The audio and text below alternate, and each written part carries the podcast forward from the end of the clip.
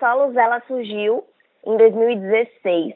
a partir de uma, uma inquietação que eu e Gabi, que é minha sócia, a gente começou a sentir. Então, a gente, a partir do momento que a gente começou a entender que o lixo, quando ele sai da nossa casa, ele vai para algum lugar, então não existe isso de você jogar o lixo fora, né? Você jogar o lixo fora, você colocar ele dentro de algum outro lugar. Quando a gente começou a refletir sobre isso e começamos a pesquisar os impactos que hoje no Brasil a gestão de resíduos que a gente faz pode gerar, é, isso começou a incomodar muito e a gente começou a também procurar como é que era feita essa gestão de uma maneira mais positiva, tanto do, do ponto de vista é, econômico quanto social e ambiental. E a gente entendeu que em outros países, principalmente na Alemanha, na Dinamarca, na Noruega, existiam é, soluções que transformavam o, o lixo em resíduo, que o resíduo, na verdade, é aquilo que não serve mais para o meu processo e que pode ser inserido num, num outro processo, né? vai virar recurso para uma outra cadeia. E aí, a partir disso, a gente montou um projeto e esse projeto ele foi submetido para um edital de aceleração de negócios de impacto é, em São Paulo e fomos aprovadas, fizemos uma entrevista, depois a gente foi para uma etapa presencial e conseguimos é, chegar até a, a, final desse, desse programa de aceleração, que durou mais ou menos sete meses. Nós somos um, daqui da Bahia, né, é, de Salvador, e a gente se mudou para São Paulo para poder participar desse processo. E foi durante esse programa que, de fato, a gente conseguiu é, pivotar né, o nosso negócio, de fato, é, definir qual seria o nosso modelo de negócio, a proposta de valor da Solos e transformar o que era uma ideia, um, um sonho, é, em de fato uma empresa, né? E depois disso, a gente, ainda durante o processo, na verdade, a gente contou com o apoio de uma rede de mentores muito interessantes, então, alto, altos executivos de empresas é, grandes e que têm o DNA de inovação muito forte, como Spotify, o Google, a Visa. Então, a partir disso, a gente é, sentiu bastante confiança de, de fato, é, formalizar a abertura da Solo. E a gente voltou para Salvador e fez essa, essa formalização, abrindo a nossa empresa de fato. Como funciona o trabalho da Solos, Saville? Qual é o papel de vocês junto ao ecossistema de empreendedorismo? A Solos, ela tem como, como ali nessa, no seu modelo de negócio trazer uma solução que seja eficiente e que revolucione a gestão do resíduo dos seus clientes. Então, a gente é, identifica aquelas empresas e organizações que geram uma quantidade de lixo é, que é considerada pela nossa legislação alta, então a partir de 100 quilos por dia de resíduos, é, entende qual é hoje o fluxo que ela utiliza para fazer essa gestão dos resíduos na sua, na sua organização e a partir disso a gente propõe soluções que tragam essa eficiência é, e, que, e que também gerem os impactos socioambientais positivos. E mais do que isso, a gente atua como um, um hub, um articulador com outras empresas de inovação e tecnologia e com também é, pequenos produtores e, e, cooperativas. Porque hoje, quando a gente fala de resíduos no Brasil, a gente tem alguns players que são importantes. A gente tem os players tradicionais, que são os aterros sanitários e as empresas de coleta. A gente tem as cooperativas que, e, e as indústrias de reciclagem, têm um papel muito importante para a transformação do resíduo seco. É, e a gente tem pequenas e médias indústrias é, de, de desenvolvimento de tecnologias para acelerar ou aperfeiçoar esses processos de reciclagem, seja do resíduo orgânico, seja do resíduo seco e de outros tipos de resíduo, como os infectantes, os hospitalares e tudo mais.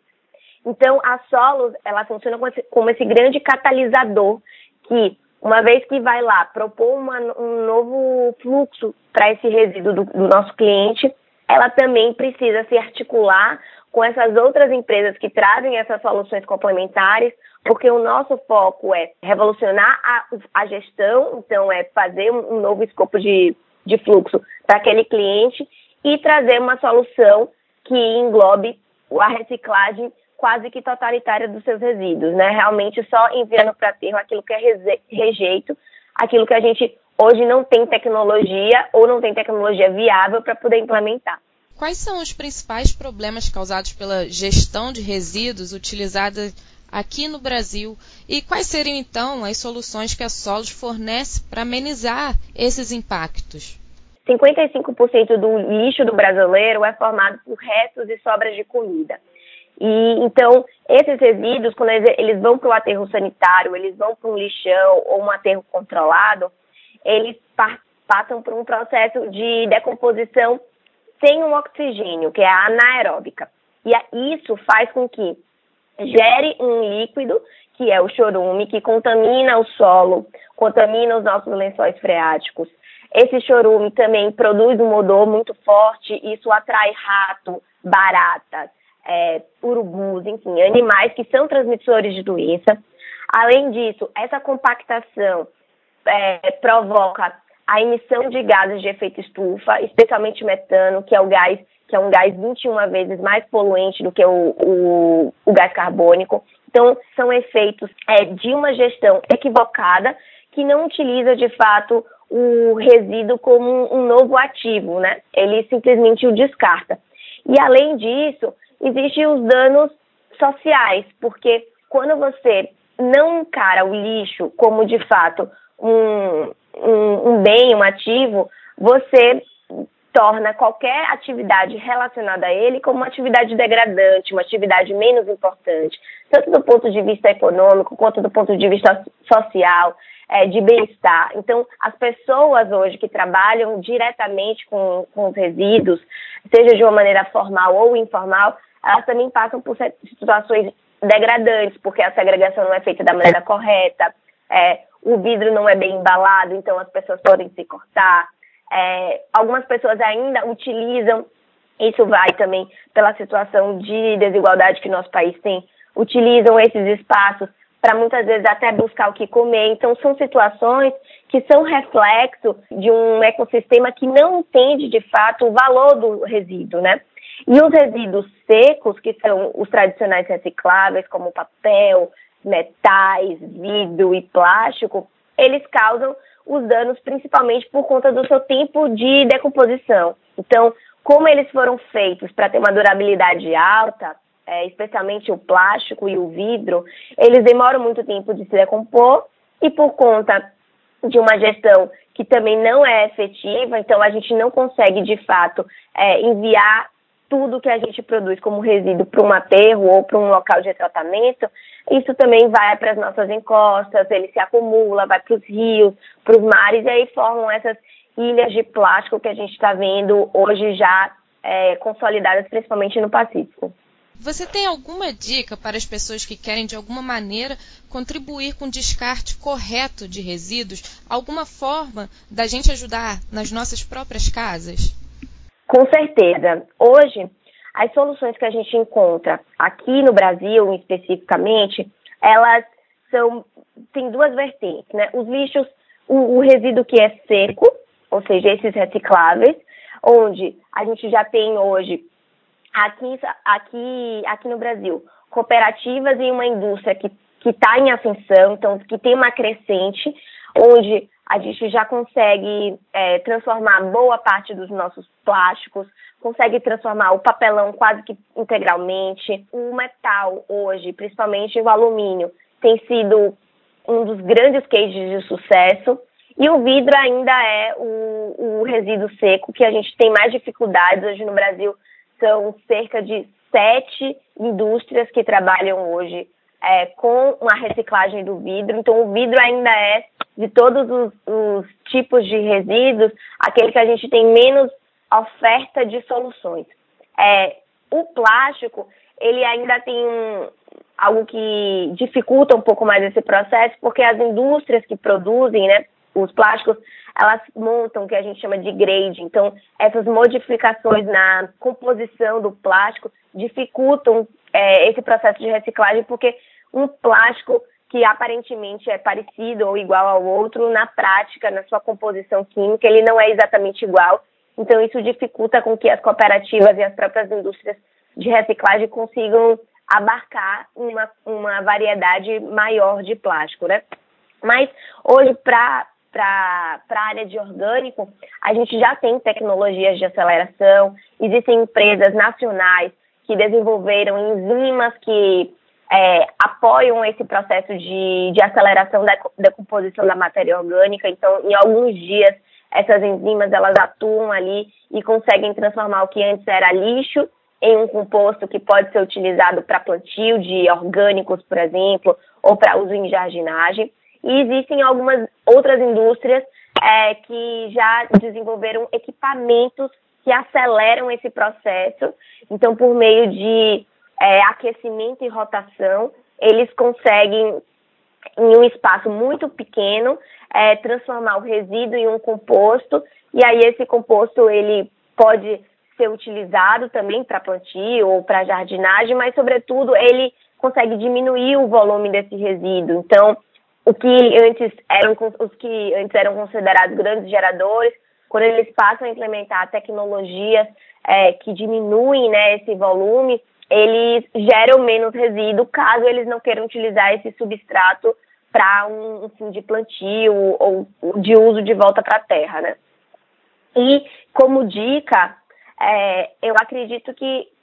a primeira coisa é buscar informação. Então, a gente precisa é, estar mais atento sobre os impactos que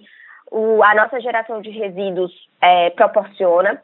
e com isso, com certeza, se sensibilizar e diminuir o seu consumo. Então, a diminuição do consumo é o principal ponto para você gerar menos resíduos. Depois que você passar a consumir mais ou buscar é, fontes de consumo, né, que usem matérias-primas que sejam mais adequadas, que não tenham na sua cadeia de produção é, uma mão de obra que seja degradada, que, que incentive a inovação, que incentive é, o empreendedorismo, você vai, é, uma vez que você já consumiu né, de uma maneira positiva, você precisa reutilizar o máximo aquilo que você que você consumiu, é, dar outros fins para ele, é, transformar um, um pote de geleia num, num vidrinho para você colocar, sei lá, alguma coisa na sua casa, virar meio que uma tapoé para você. É, e se realmente, de fato, aquilo já não tem um uso algum em absoluto, é você fazer a sua segregação de maneira correta. Então, tudo que é seco você colocar num baldinho, tudo que é, é orgânico em um outro baldinho e num terceiro baldinho, o que é rejeito, papel higiênico, é, fraldas, enfim, descartáveis de uso íntimo, é, porque esses sim, hoje ainda precisam ir para o aterro sanitário, mas os demais, mesmo que na, na sua cidade não exista um sistema de coleta seletiva efetivo ou que seja gerido pelo setor público, é, com certeza vão ter catadores informais que fazem esse trabalho. Então, para eles, isso já é um facilitador. Quando você faz a segregação bem feita na fonte, quando eles chegam no, no, no, na porta da sua casa, do seu prédio, para poder recolher esse resíduo, ele já não vem um resíduo contaminado, onde está é, o plástico está todo melado de resto de comida. Então, isso facilita também o trabalho deles, mesmo que ainda de uma maneira informal, e a gente sabe que isso é só uma, uma partezinha, né? A gente, o que a gente precisa mesmo é lutar por políticas públicas que sejam mais eficientes, que busquem incluir nesse ecossistema os pequenos também, porque hoje o nosso ecossistema do, da gestão de resíduos e do ciclo da matéria orgânica como um todo é muito voltado para os grandes. Então, a gente precisa lutar por essas políticas públicas, que é o que de fato vai trazer solidez, que é o que de fato vai, vai trazer é,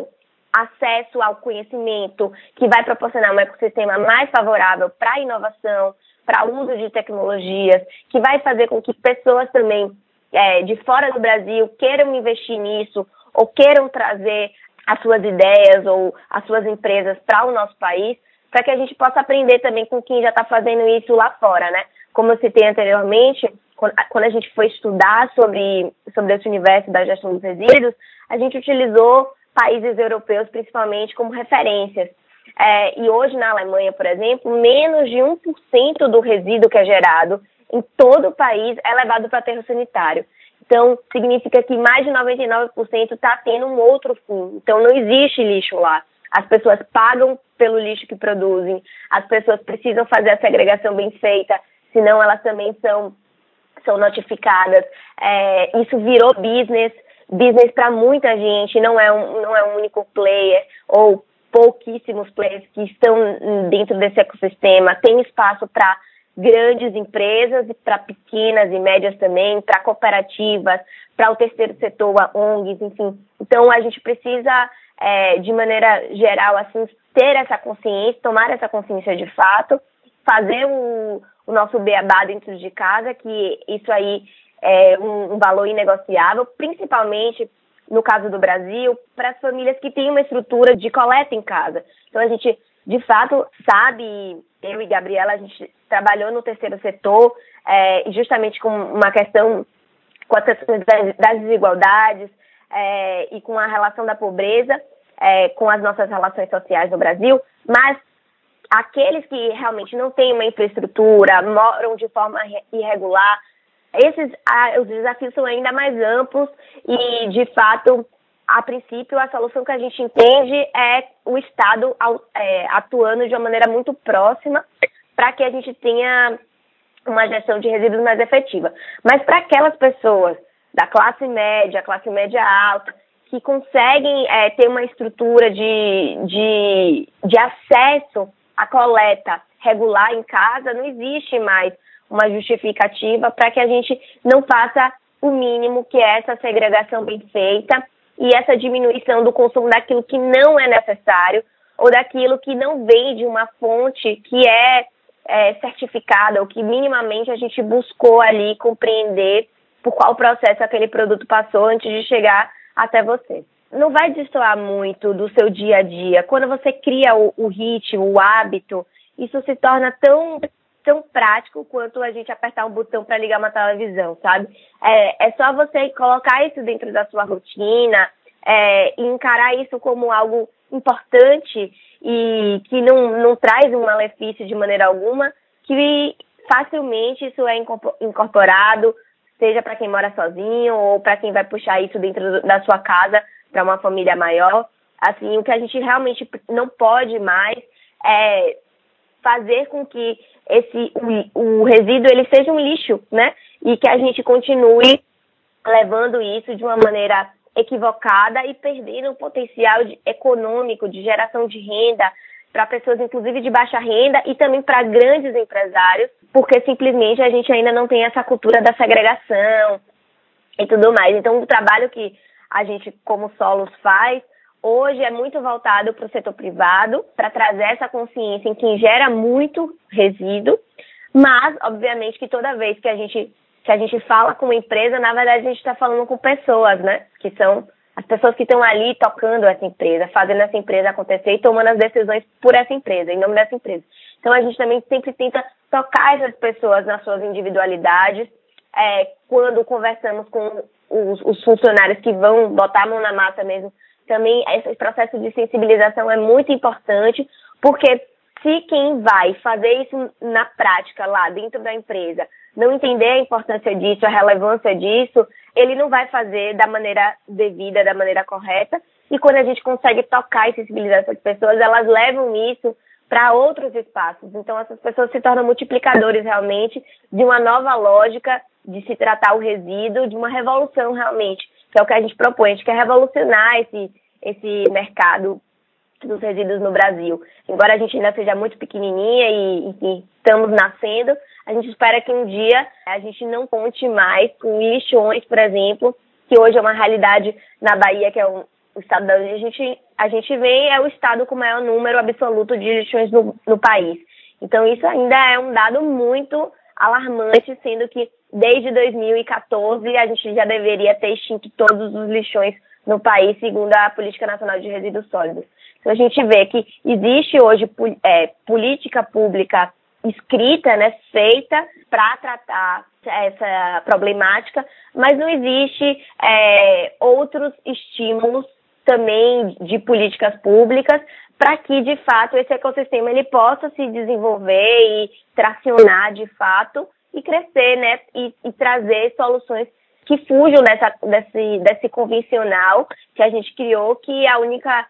oportunidade para o lixo que sai da nossa casa, da nossa empresa, é ir para um aterro sanitário, ser compactado e daqui a 20 anos esse aterro vai ficar obsoleto porque não vai caber mais nada de, dentro dele e a gente vai ter que destruir uma nova área, que são áreas gigantescas de muitos hectares, para criar um novo aterro, colocar novamente tudo que a gente não quer mais dentro das nossas casas é, lá e por assim vai até quando não existir mais áreas para a gente fazer isso, né? Não, a gente precisa desenvolver tecnologia que é, diminua esses volumes, a gente precisa desenvolver tecnologia que seja barata, que seja prática, que seja eficiente e que também doa um pouco no bolso, porque quando a gente sente que o lixo é um, um custo, é que também a gente passa a gerar menos lixo, né? É, infelizmente, as políticas públicas de todos os, os, países que são benchmark né, né, na área de, de resíduos, eles precisam onerar as pessoas pela, pelo volume gerado, porque de fato, quando você não faz, é, quando você não onera, você perde a consciência de quanto você gera. Então, hoje em casa, a gente não sabe quanto a gente gera né, de resíduo. A média do brasileiro é um quilo por, por dia de resíduo gerado. Então, como a gente não sabe quanto a gente gera, a gente gera a torta e a direita de uma maneira desenfreada e, de fato, não consegue diminuir é, esses hábitos de consumo e ressignificar um pouco mais o valor que cada é, material e que cada matéria-prima tem.